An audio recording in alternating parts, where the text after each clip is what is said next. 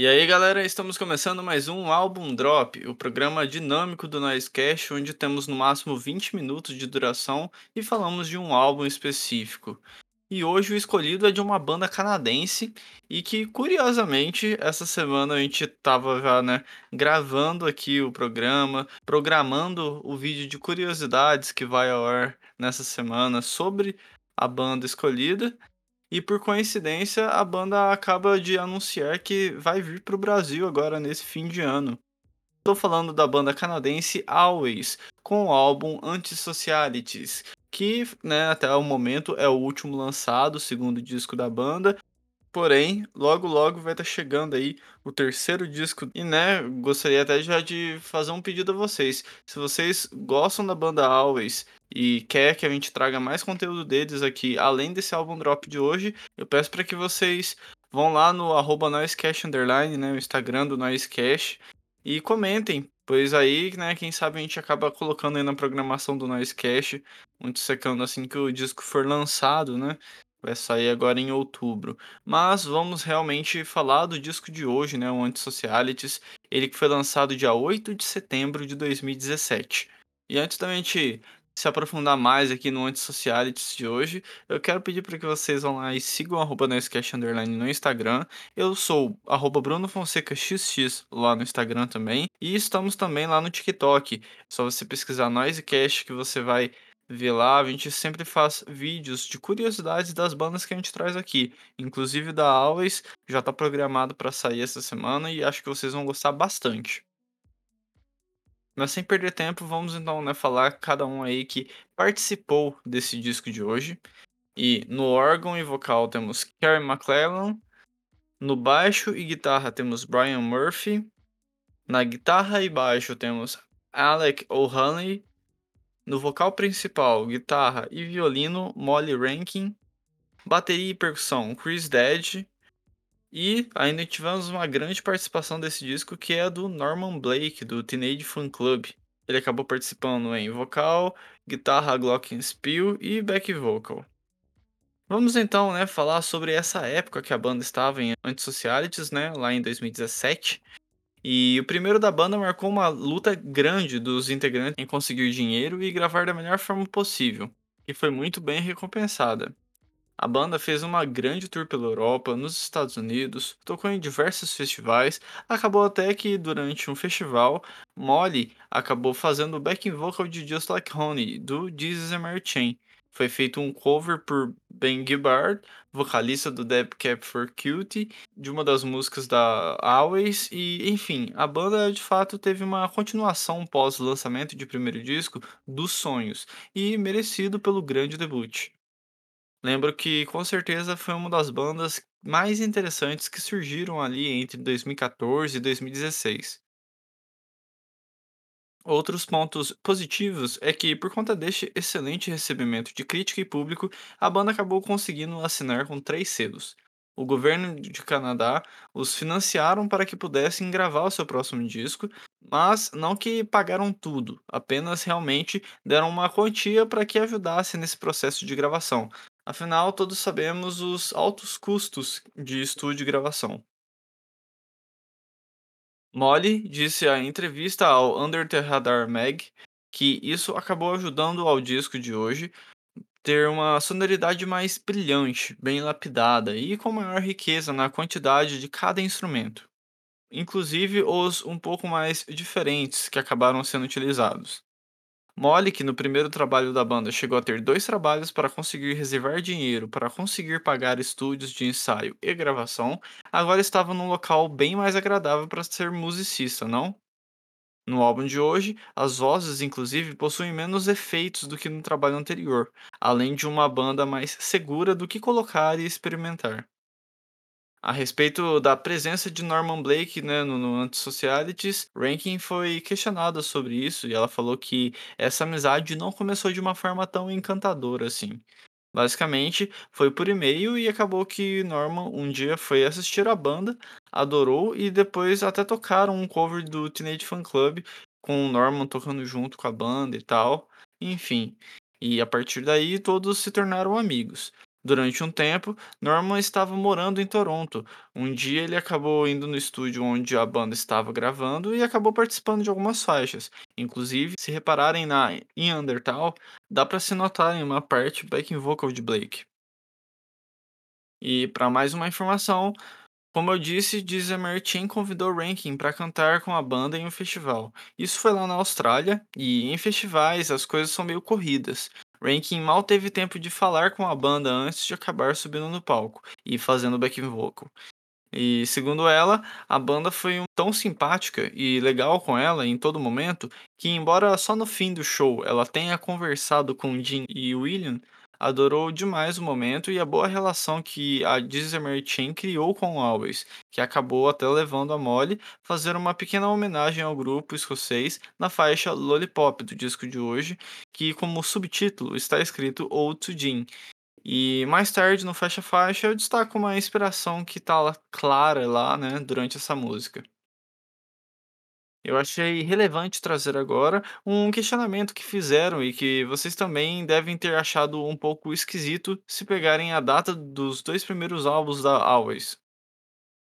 São três anos entre os dois primeiros trabalhos, tempo maior que o normal para uma banda logo no início de carreira. Ao ser questionada sobre, Molly respondeu, abre aspas, Eu não sou a escritora mais prolífera. Eu realmente não forço isso. Mas nós fizemos turnê por muito tempo nesse álbum e poderíamos ter feito turnê por mais tempo. Ninguém vai dizer para você parar de fazer turnês. Você só tem que começar a se recusar a fazer shows para ter tempo de fazer algo novo. E nós meio que aprendemos isso da maneira mais difícil. Também leva muito tempo para gravar. Somos bastante particulares e pode não soar assim, mas leva muito tempo para chegarmos ao ponto em que estamos confortáveis com a forma como soa. Fizemos uma grande parte da gravação em Los Angeles e correu tudo bem. Quando chegamos em casa, percebemos que tínhamos muito mais a fazer. Eu realmente não gosto de me apressar só porque as pessoas estão olhando para os seus relógios. Eu também precisava de um tempo sozinha. E foi o que eu fiz. Eu fui para a ilha de Toronto, logo depois do Lago Ontário, e tirei algum tempo para escrever. Fecha aspas.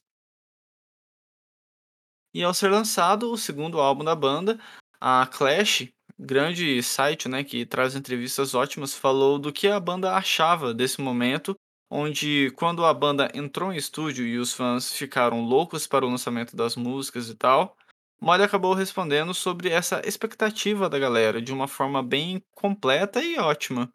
Abre aspas. Acho que demorou cerca de um ano e meio para as pessoas curtirem nosso primeiro álbum, Reflete. Foi mais ou menos assim que me senti. Foi uma coisa realmente crescente, gradual. Então eu nunca entrei nesse segundo disco realmente pensando que as pessoas ficariam loucas por isso desde o início. Fecha aspas. A respeito da composição das faixas, Rankin fala que ela se beneficia no tempo em ficar sozinha e que isso durante a tour no primeiro disco, como já dito, era impossível. A banda não para, né? Quanto mais ficar mais isolada um dos outros. Então, quando ela ficou sozinha, foi os momentos onde realmente conseguiu se soltar e estar mais inspirada para a composição e tal. Bom, que ótimo que ela conseguiu, né, no fim das contas, fazer isso, porque que álbum. Agora vamos passar para a produção do álbum. John Congleton foi quem produziu e gravou o disco. Como engenheiros de som, tivemos Celso Estrada, Tyler Carmen, Martha Sologny, Alex Gamble, Graham Walsh, Kenny Meehan e, na mixagem, o disco ficou responsável pelo Matt Stepp. A mixagem adicional teve Justin Mace e os estúdios utilizados para a gravação desse álbum foram King Size, Chess Centipede, Union Sound e Starbox Road. O disco ainda acabou por ser masterizado pelo David Ives. E puxando aqui a capa do álbum, a foto da capa foi feita pelo B. Anthony Stewart. É uma capa muito bonita, né? E que eu sempre gostei bastante. Tem algumas pessoas de costas e todas elas parecem estar meio que com uma espécie de uniforme, né? Com uma camisa vermelha e uma calça preta. E eu acho interessante de, ao invés de elas estarem olhando para uma vista em cima de uma pedra, sei lá, a visão delas é alterada para uma capa de disco, né, que são algumas formas pontiagudas nessas diferentes cores. Eu acho muito linda e, enfim, é uma capa que eu realmente gosto bastante. Inclusive, eu tenho ela em vinil, então, assim, dá para realmente pegar cada detalhe. Enfim, é uma grande capa e, né, até dando um pequeno spoiler aí do vídeo de curiosidade da Always que vai ser lançado em breve, eu diria que é legal vocês verem exatamente porque eu mostro também mais coisas sobre o vinil, que é bem legal. E bom, gente, agora então eu vou puxar aqui a parte que todo mundo mais gosta, que é o faixa faixa. Começando pela faixa um em Undertale. Eu acho muito legal como a voz de Molly se destaca sendo doce do jeito que é. Amo as guitarras bem distorcidas nessa faixa, colocando aquela pitada boa de shoegaze em uma letra que fala de arrependimentos, feitos e ditos, que faz você e uma pessoa se questionarem do que fazer agora. Se segue em frente ou parar por ali, enfim, é uma ótima abertura de disco, é uma música que realmente já prende realmente o ouvinte. Dreams Tonight Essa tem um teclado um pouco mais presente desde o início, e nos faz caminhar um pouco mais próximo ao Dream Pop. Principalmente porque o clima e ritmo dela são bem lineares e sem grandes mudanças. A constância realmente te prende aqui. Os backing vocals aqui também começam a aparecer de forma ótima no refrão, que inclusive é bem radiofônico e te faz cantar junto com a banda. Essa música é, inclusive, onde está citando o nome do disco, né? No meio lá das frases ditas, acaba sendo citado Antisocialities. Terceira faixa, Please Soul Punks. Essa faixa já é bem mais animada que as anteriores. As guitarras dissonantes elevam demais a banda aqui, que tem uma linha de baixo absurdamente cativante. Dá vontade de aprender a tocar baixo só por reproduzir ela. E Molly também se destaca na voz dessa faixa. Consegue aquele refrão novamente que ela sabe fazer, bem chiclete. E sobre a letra dessa faixa, fala de como uma pessoa pode te sufocar e te fazer se sentir mal no relacionamento e viver em si. Eu adoro esse contraponto, né, que algumas bandas fazem. Música super pra cima, letra abordando você ficar pra baixo, pra baixo, pra baixo. Ótima faixa. Your Type. Esse rock alternativo meio punkzinho com indie me pega demais nessa música. Ela é super rapidinha e a bateria dela, pra mim, é o destaque principal. As teclas têm um solo bem bonito no meio e eu acho que a letra dessa música acaba sendo uma boa ligação com a próxima faixa, inclusive, né? Já que em Your Type fica claro que a pessoa na letra desilude ao estar com alguém e vê que não é o tipo de pessoa que ela realmente gosta. Quinta faixa, Not My Baby. Essa música tem uma letra que aborda a pessoa que terminou seu relacionamento e que agora está se sentindo livre e mais tranquila, seguindo em frente, e que logo no início diz que agora pode fazer o que ela quiser. Antes de seguir adiante, quero destacar essa intro em instrumental absurda que essa faixa tem. Me pega demais, demais. Ainda mais que quando a Molly começa a cantar, também começa a melhor linha de baixo do disco. Prestem atenção ao escutar essa. Além disso, temos um solo muito legal, que eu acredito ser synths, que fazem a música acalmar, ficar só a voz Molly, a uma guitarrinha simples, somado a uma camada baixa de teclado que deixa tudo lindo demais. E o refrão para encerrar a faixa finaliza ela de uma forma realmente perfeita. Tá óbvio que essa é uma das minhas indicações principais para conhecer essa banda, né? Enfim, música maravilhosa. Hey, essa faixa temos uma intro muito incrível de 30 segundos, onde o baixo e teclado são os maiores destaques, dando aquela vibe always incrível. Meio dream pop, meio alternative rock. A guitarra brinca com delay e ruídos, preparando para que Molly entre na música com o baixo indo junto de forma bem marcante. Essa parte dos versos eu acho maravilhosa demais, embora as guitarras estejam simples. Eh, a dissonância delas também me agrada muito aqui. Enfim, essa é uma faixa bem legal e essencial para quem gosta de um baixo chamativo entre guitarras dissonantes. Lollipop to Jean. Ruído à la Disney Chain, absurdo de bom. Gosto também desse riff e timbre de guitarra da faixa, e Molly canta de uma forma que me agrada também, mais apressada eu diria. E eu achei legal também que porque, assim, dá pra ver um pouco mais que a Molly realmente é fã do Jeezy and Mary Chain, e do Jean logicamente, né. Parece até que na letra ela pede uma chance dos 2 ficarem juntos. Acho muito bonitinho. Ah, e essa é outra música bem radiofônica, bem legal mesmo. Oitava faixa do disco, Already Gone. Agora vamos com uma música mais calma, mais down mesmo, com uma guitarra bem melódica e uma voz tranquila, aparentemente chateada. A banda abusa aqui no clima que os instrumentos trazem, principalmente as guitarras, que dão uma grande camada de sons e efeitos. É uma boa acalmada mesmo no álbum. E segundo Molly, ela e Alec fizeram essa música no porão lá da onde eles estavam ensaiando, e ela falou que essa música foi do início ao fim feita em apenas 2 horas. Faixa 9, Saved by a Wave. Novamente, quem chama a responsa são as teclas e guitarras. Eu gosto bastante de como soam aqui, além disso eu gosto muito também dos versos dessa faixa. Em momentos parece que a música traz a sensação de estar derretendo. Enfim, só ouvindo mesmo para vocês talvez entenderem. E, ah, e o refrão dessa música também pega demais. E para quem gosta de solo de guitarra, mesmo que curto, essa música tem um bem legalzinho.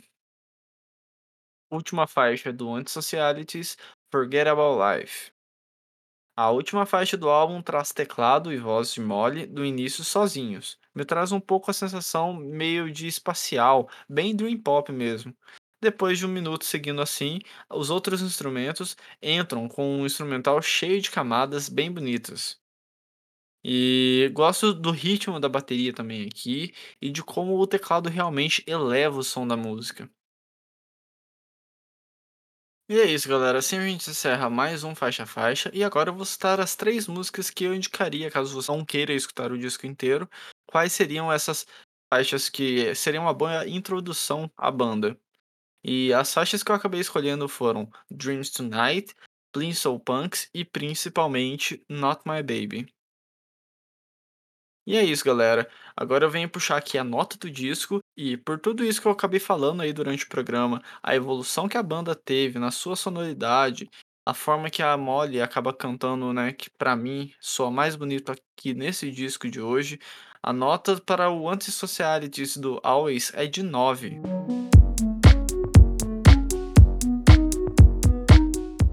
E é isso, galera. Assim a gente vai encerrando mais um álbum drop. Espero que vocês tenham gostado aí dessa banda canadense. É uma das bandas que já tem mais ou menos uns 5, 6 anos que eu escuto com muito carinho, porque realmente é uma banda que eu gosto demais. E tô muito feliz, inclusive, que eles vão acabar vindo aí pro Brasil agora em dezembro no Balaclava Fest. Inclusive, Balaclava, te amo. E estarei lá presente, com certeza. Porque vai ter outras bandas muito legais, inclusive, né? Fleet Foxes, Crumb, Umbu, e segundo eles, ainda vai ter mais bandas para colocarem nesse line-up que já tá maravilhoso. E, bom, gente, é isso. A gente vai encerrando mais um álbum drop aqui. Obrigado por você que escutou até o final. Se quiserem que a gente faça o dissecando do terceiro disco da banda Always, que ainda será lançado, por favor, cheguem lá no nosso arroba underline e peçam, falem com a gente no ADM. A gente sempre tá pegando exatamente indicações dos nossos seguidores para fazer a programação aqui do Noisecast. Eu vou ficando por aqui. Um abraço e fui!